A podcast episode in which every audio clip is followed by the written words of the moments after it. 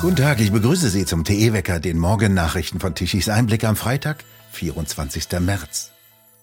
Am Sonntag wird in Berlin darüber abgestimmt, ob die Stadt klimaneutral werden soll.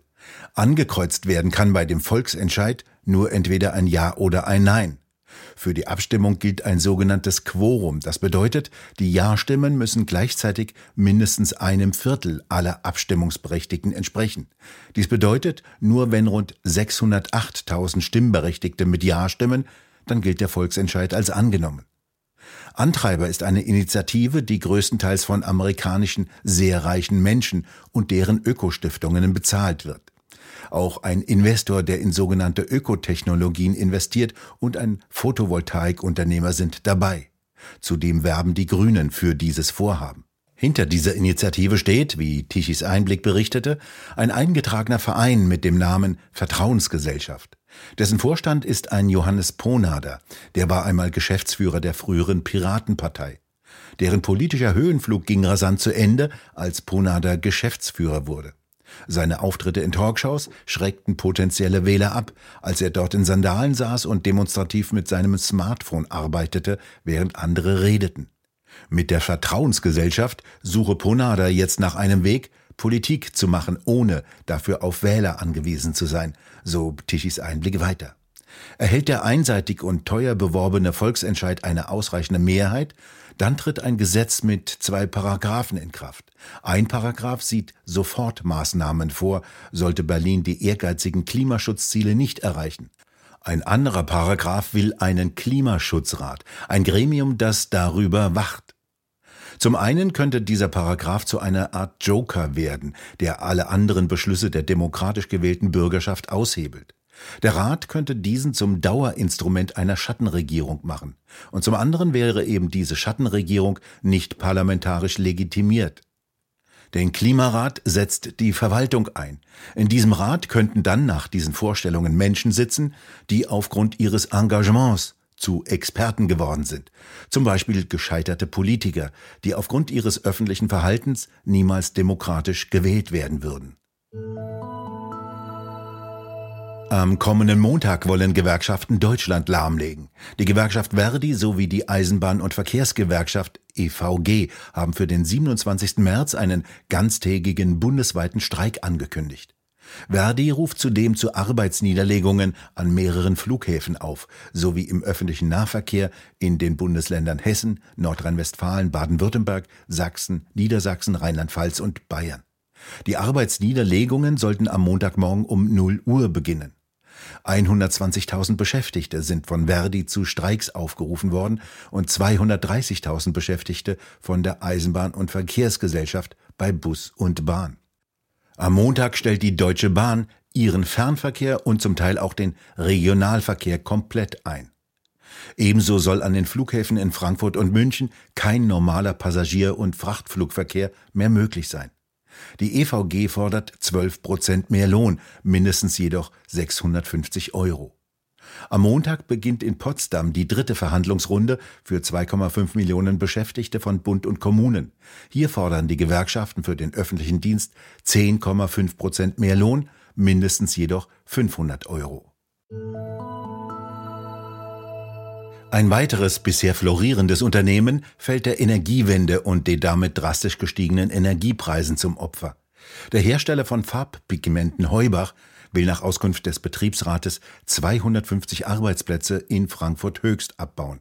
Damit wird es in einem der größten Industrieparks Deutschlands massive Entlassungen geben. 20 Millionen Euro sollen an diesem Standort eingespart werden, sagte der Betriebsratsvorsitzende gegenüber der FAZ. Die Pigmente werden vor allem in Farben für die Autoherstellung und für Druckerfarben benötigt. Ihre Herstellung ist sehr energieintensiv.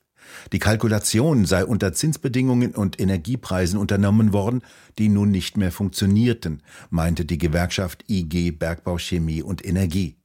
Der Bezirksleiter dieser Gewerkschaft Erkens kritisierte, auf dem Rücken der Kolleginnen und Kollegen sollten die Finanzierungsprobleme des Eigentümers gelöst werden.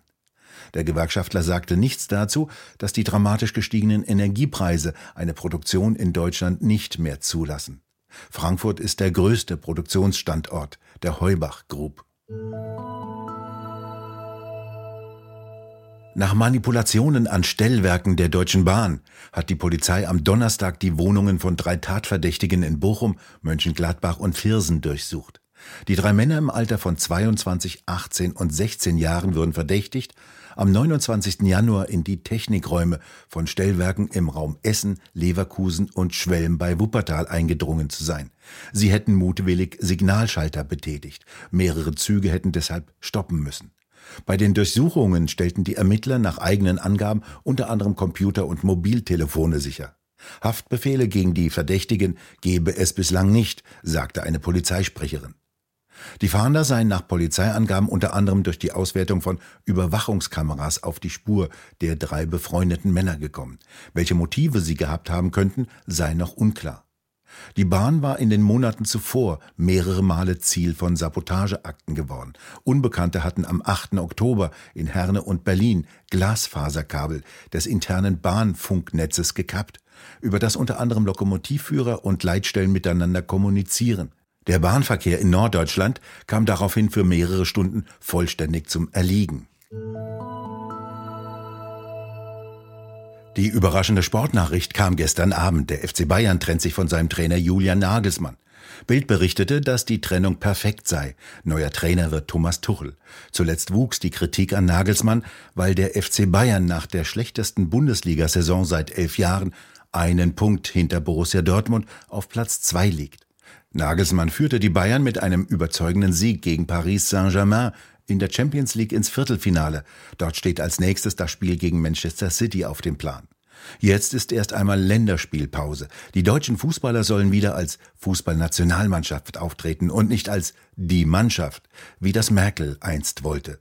Die war mal Bundeskanzlerin, die ist weg, auch die Mannschaft.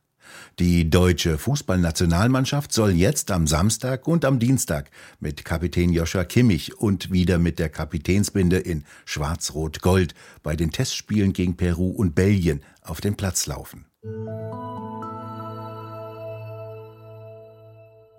Und jetzt eine kleine Werbung anstelle von Zwangsgebühren. Endlich mit Aktien Geld verdienen. Professor Dr. Max Otte beantwortet Ihre Fragen zur Vermögensanlage. Wie lange bleibt uns die Inflation erhalten, Herr Otte? Im Augenblick liegt sie bei fast 9 Prozent. Rauf oder runter in den nächsten zwölf Monaten? Wir haben jetzt die Ketchup-Inflation, vor der ich und viele andere schon lange gewarnt haben. Es hat länger gedauert, als wir dachten, aber jetzt kam sie am letzten Jahr dann aufgrund verschiedener Auslöser tatsächlich äh, in Masse. Und natürlich haben wir massive Geldüberhänge, Kaufkraftüberhänge in unserem westlichen Wirtschaftssystem. Und das heißt, dass wir grundsätzlich äh, über längere Zeit, also über mehrere Jahre Inflation haben werden. In welcher Höhe weiß ich nicht. Auch in den 70ern ging es ja mal rauf und runter. Das ist bei Fieber so. Inflation ist vielleicht die Fieberkurve der Wirtschaft. Und das geht mal rauf, mal runter. Aber aus meiner Sicht äh, ist man gut beraten, wenn man damit rechnet, dass wir die nächsten drei, fünf, sechs Jahre doch eine signifikante Inflation haben. Also Geld auf dem Bank Bankkonto wird sicherlich sehr viel weniger wert sein.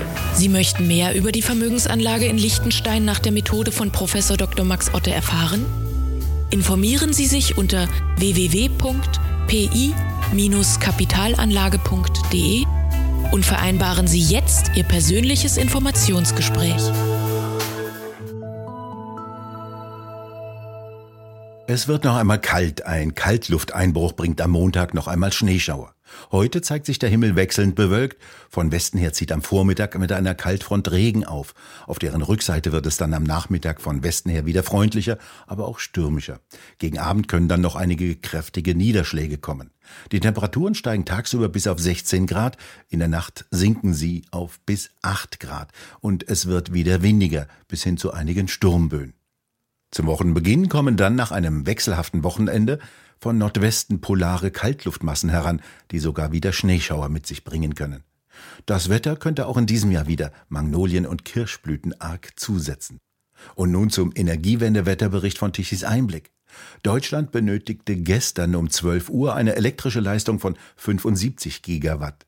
Die Windräder lieferten knapp 30 Gigawatt an elektrischer Leistung, die 2,2 Millionen Solarzellen um 12 Uhr 14 Gigawatt.